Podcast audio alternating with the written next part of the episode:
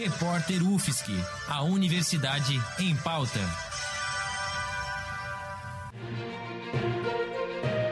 Cobertura especial Covid-19. O Brasil se aproxima das 70 mil mortes por conta da pandemia do novo coronavírus e já soma mais de 1 milhão e 700 mil casos da doença na semana em que o presidente Jair Bolsonaro divulgou estar infectado. Começa agora um giro com as principais notícias do Brasil e do mundo. O presidente Jair Bolsonaro, que no início da semana afirmou estar infectado pelo coronavírus, encerra hoje, sexta-feira, o seu tratamento com a hidroxicloroquina, o remédio sem eficácia comprovada contra a doença, defendido por ele desde o início da pandemia. Na quinta-feira, o presidente fez uma de suas lives semanais, sem máscara e acompanhado por outros dois homens que, segundo ele, estavam afastados. Por conta dos efeitos colaterais do remédio, o presidente faz três avaliações médicas por dia.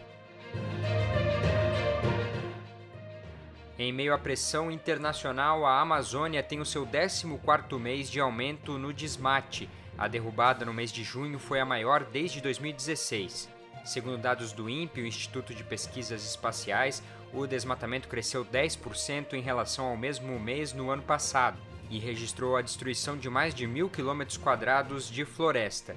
Isso acontece em meio a uma operação do Exército chamada Verde Brasil 2, que visa combater o desmatamento e a pressão internacional de investidores que pediram resultados na política ambiental brasileira. Na quinta-feira, o vice-presidente Hamilton Mourão e ministros do governo, entre eles Ricardo Salles, do Meio Ambiente, se reuniram por videoconferência com investidores estrangeiros para tratar de políticas de preservação.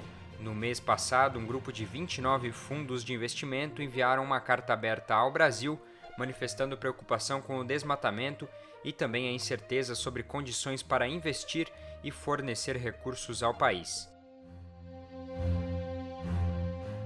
Na Venezuela, a pobreza extrema atinge quase 80% da população. A pesquisa de condições de vida na Venezuela, feita pela Encovi, um grupo de universidades venezuelanas, apontou que 96% da população do país é pobre e desse total, 79% vivem na extrema pobreza.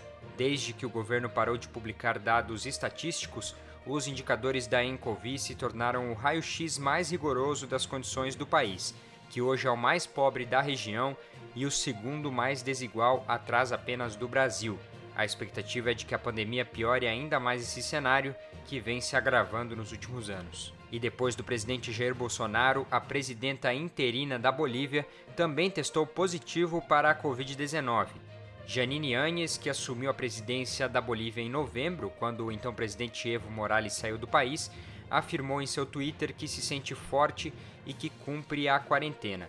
A doença já matou mais de 1.600 pessoas no país, que tem mais de 44 mil infectados. Annes e Bolsonaro se somam à lista de outros cinco líderes mundiais que foram infectados pelo coronavírus.